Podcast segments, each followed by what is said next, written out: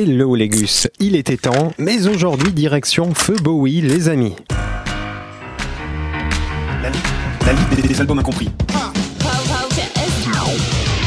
Que d'allitération, que de qualité dans ma prose dès le début, je sais, je sais.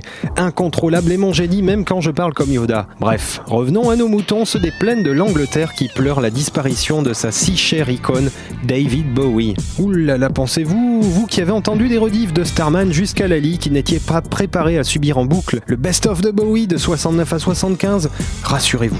On est chez Dr Bro dans les entrailles de la musique, pas de facilité en vue. Bowie le Grand avait bien plus de défauts que n'en laisse paraître ses nécros, mais Bowie a aussi laissé un héritage bien plus riche qu'on ne vous le dit. Si tout ce que vous trouverez et écouterez comme depuis longtemps sur le caméléon Ziggy n'est en réalité souvent choisi que par rapport au potentiel bankable de ses best-of. Non, ici vous le savez, on n'est pas comme ça à Radio Campus Paris, on est des puristes, des vrais. Trêve de commentaires hargneux. Aujourd'hui, voici la recette de Dr Bro pour survivre à la disco de Bowie sans faire dans le boring. Earthling de 1997. Every morning, stop crumbling out. Little wonder then, little wonder.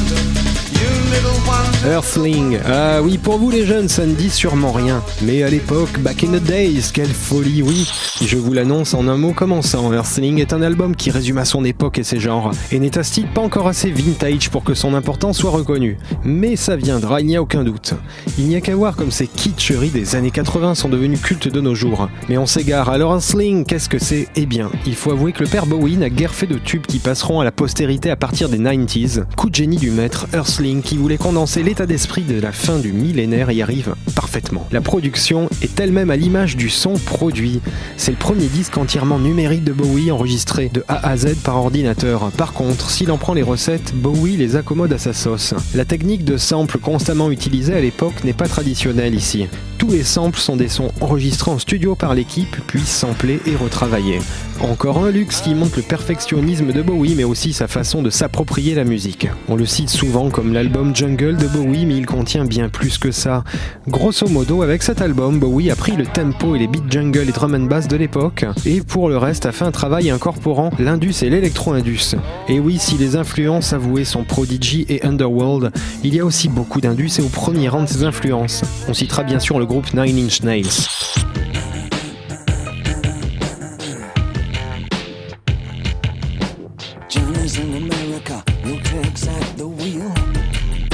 Et oui, rien que ce titre, écoutez-moi ça, I'm Afraid of Americans. Comme tout l'album, il est crédité Bowie Eno, Brian Eno, mais vu la richesse des influences, on peut présumer que nombre de contributeurs ne figurent pas au générique. Et regardons de plus près, car c'est aussi le cas pour ce titre.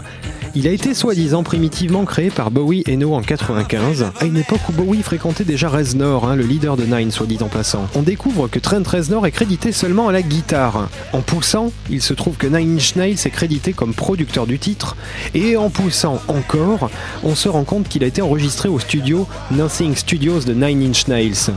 Hmm, oui. Vous découvrirez également Reznor dans le clip et puis surtout, toute l'instru ressemble beaucoup, beaucoup à du Nine Inch Nails. Bref, vous voyez où je veux en venir. Et oui les je sais. Bon, après cette révélation, je terminerai en revenant sur le message de l'album, que Bowie lui-même décrivait comme sa recherche mystique, entre athéisme et gnosticisme, loin de toute école religieuse, bref quelque chose qui le décrit très bien. Les en attendant la prochaine, je vous laisse errer like real spaceman, en compagnie de Earthling, encore un truc que vous avez raté, on est sans trop tard. On se retrouve quand même sur la page Facebook de la Ligue des Albums Incompris, et pour toutes les réécoutes sur radiocampusparis.org.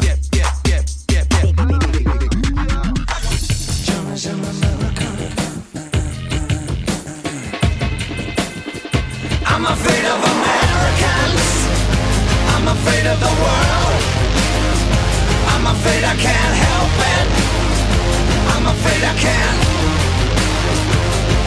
Afraid of Americans.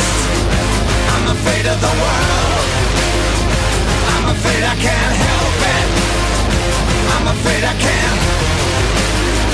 I'm afraid of Americans.